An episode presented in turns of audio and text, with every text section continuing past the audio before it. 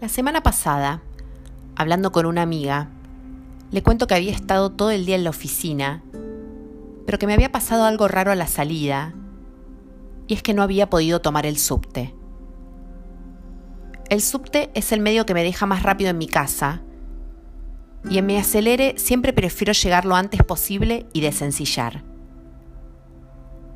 Cuando iba a tomarlo, me agarró como una especie de fobia, y me di cuenta que no podía que me iba a ahogar, encerrada, bajo tierra, apretujada con toda gente que no conozco. Me detuve un segundo a respirar antes de bajar la escalera para tomar coraje y volver a decirme es lo más rápido. Respiro profundo, 10 minutos y estoy en casa. No pude. Me volví en taxi. Ventanilla baja, viento en cara y 100% de frustración. Me dio bronca no haber podido, haber tardado casi el triple y haber gastado una fortuna, pero sobre todo no haber podido.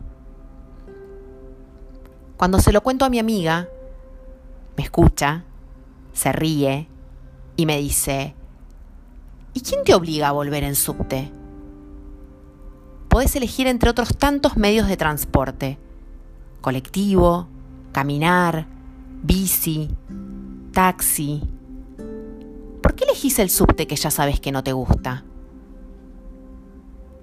Y me dejó pensando. La respuesta obvia es elijo el subte porque es lo más rápido. Pero ella insistía en preguntarme por qué yo me ponía en ese lugar de disconfort. Y ahí pensé en la cantidad de veces que nos ponemos en situaciones que no son cómodas para uno y sin embargo nos forzamos a hacerlas. ¿Por qué? Y me lo pregunté a mí misma. ¿Por qué me obligo a volver en subte? ¿Simplemente porque es más rápido?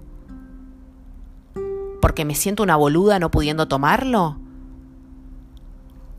Porque pretendo superar esa fobia y felicitarme tipo, qué grosa sos, te superaste.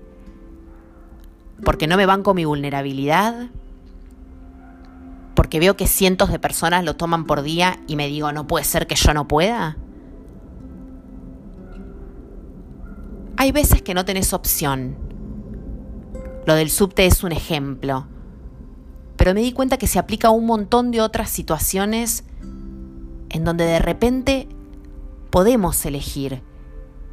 Y vaya uno a saber por qué elegimos estar o hacer algo que no es nuestra zona de confort.